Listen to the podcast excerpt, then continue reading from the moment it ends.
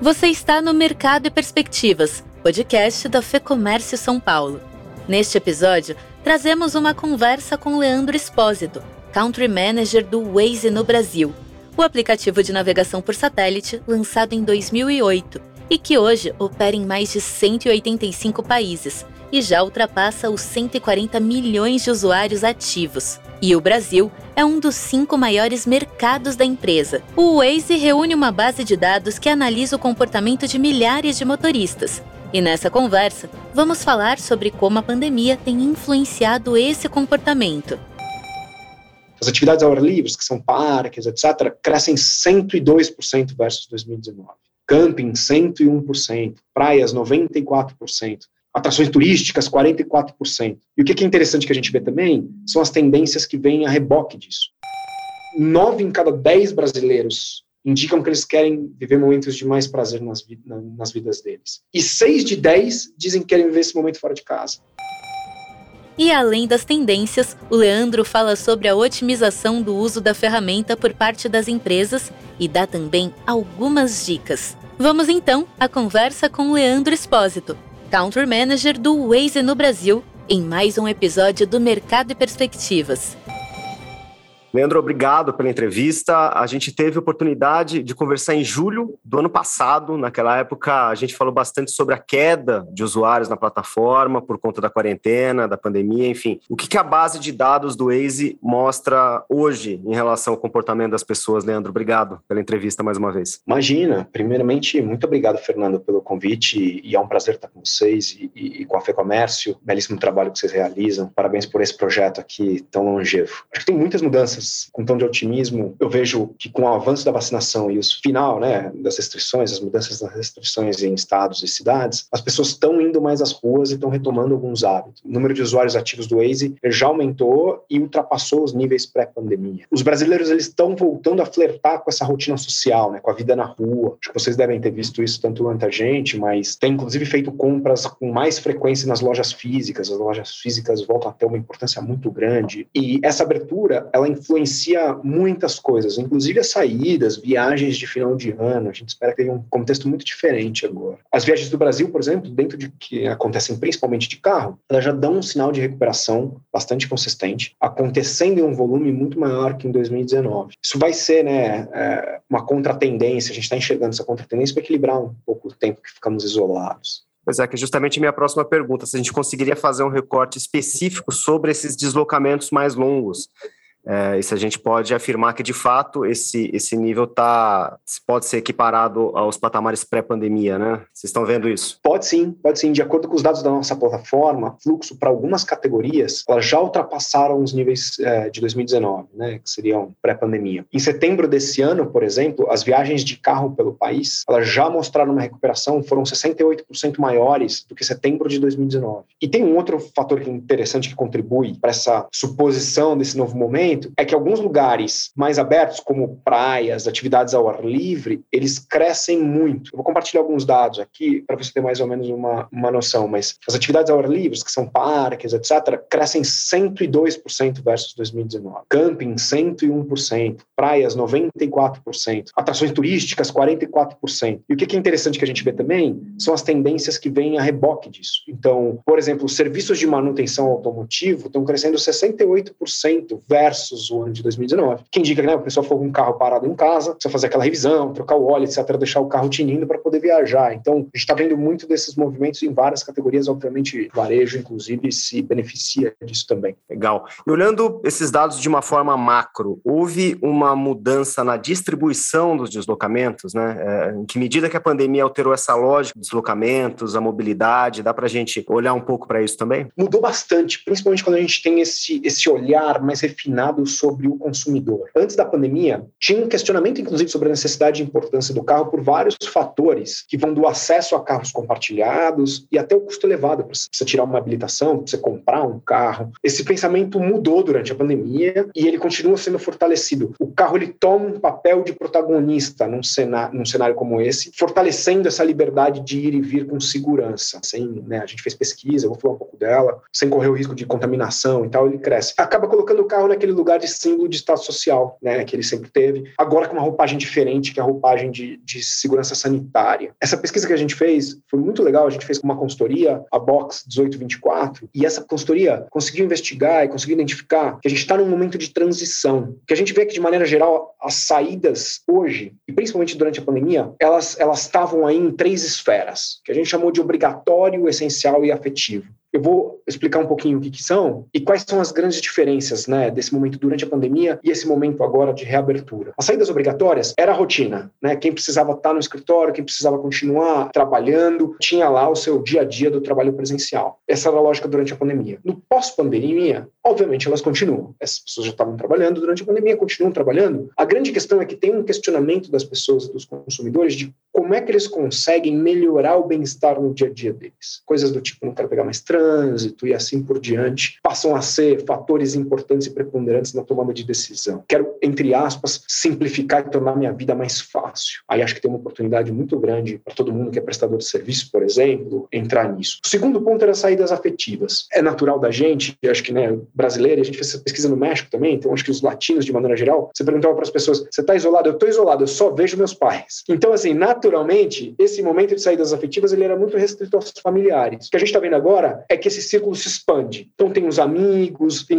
pequenos eventos, alguns lugares que eu gostaria de voltar a frequentar, que são importantes para mim, né, que tem uma relação afetiva, inclusive as próprias viagens. E, por último, são os essenciais. Primeiro era para satisfazer necessidades básicas, o supermercado, a farmácia, o próprio posto de gasolina, elas continuam acontecendo. A grande diferença desse movimento agora é que elas começam também a ser menos planejadas, começam a poder ser mais espontâneas. Então, a gente escutava antes as pessoas dizendo, cara, sei lá, me organizo com tudo que eu preciso fazer para ir uma vez na semana no supermercado. Agora, de repente, você está voltando de casa, você lembrou que você não, né, que você quer fazer alguma coisa especial para o jantar, você vê que tem né, um supermercado que você gosta perto de você, talvez essa espontaneidade te ajude a ter um jantar mais legal, que era uma coisa que não se via durante a pandemia. E aí, quando a gente entende melhor isso, a gente vê a força que as viagens também têm nesse momento. As pessoas estão ávidas para viver momentos de mais prazer. Essa pesquisa está mostrando uma tendência enorme com relação a isso. Nove em cada dez brasileiros indicam que eles querem viver momentos de mais prazer nas vidas deles. E seis de dez dizem que querem viver esse momento fora de casa. Acho que é uma oportunidade é, boa para a gente entender mais ou menos o sentimento dos consumidores nesse momento e as mudanças. E o que, que mudou na plataforma, Leandro? O que, que mudou aí da porta para dentro? Acho que nesse período de isolamento a gente criou uma série de iniciativas, né? É, para principalmente ajudar os nossos parceiros a terem mais clareza do que estava acontecendo nas ruas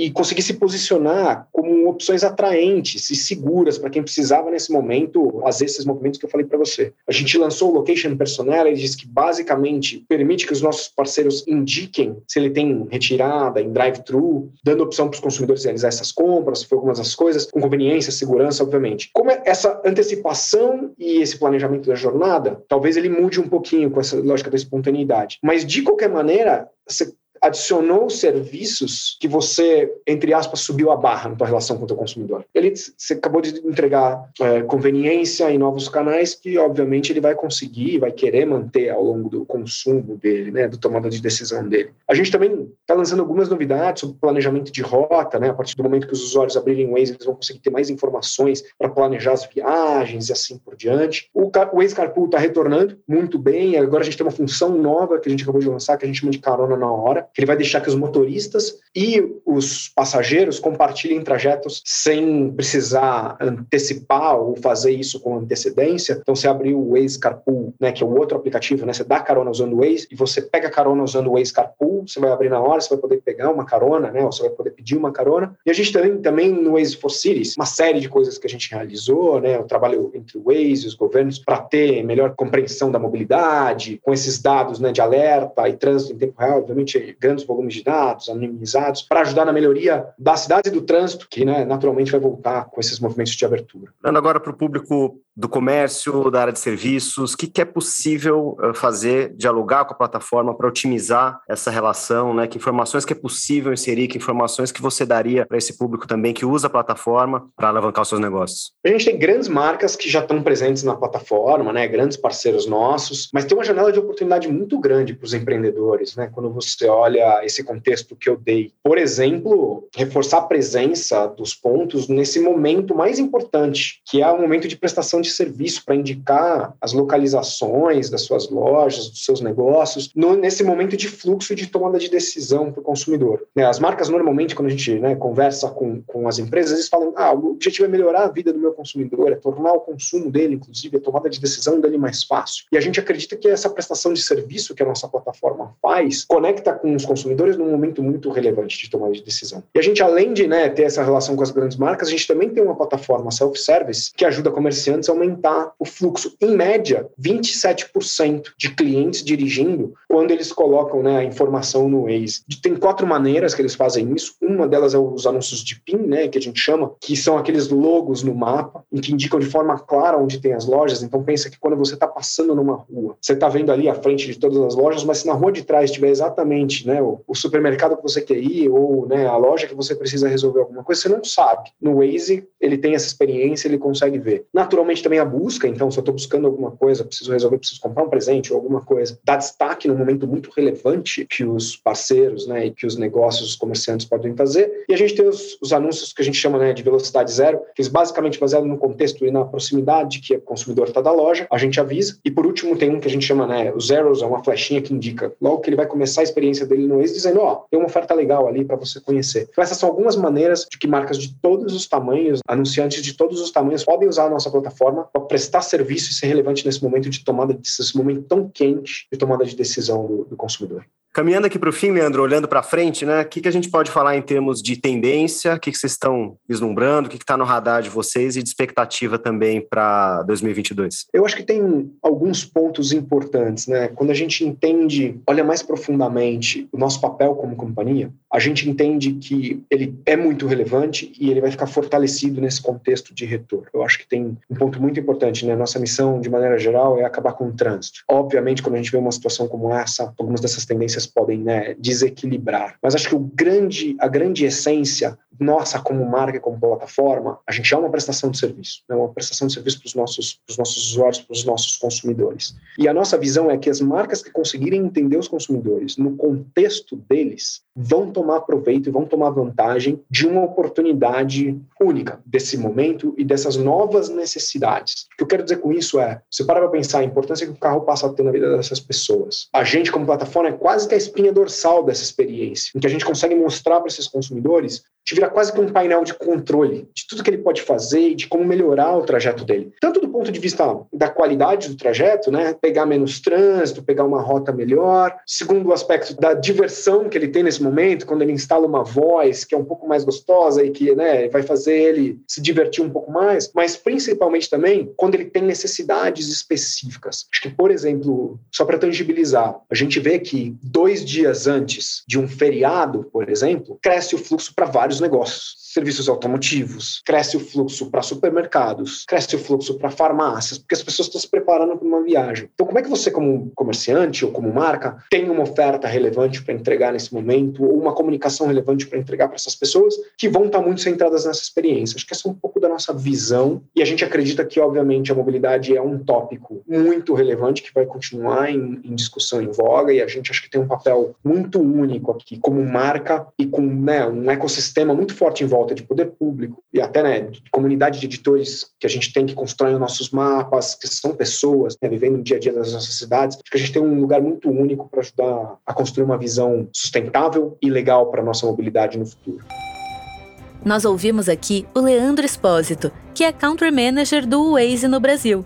E se você é empresário e busca orientação para tornar sua empresa mais competitiva, acesse o lab.fecomércio.com.br é o espaço onde os associados da FEComércio encontram conteúdos econômicos, trabalhistas e jurídicos para todos os tipos de empresa, além de uma série de vantagens e benefícios. O link segue aqui na descrição.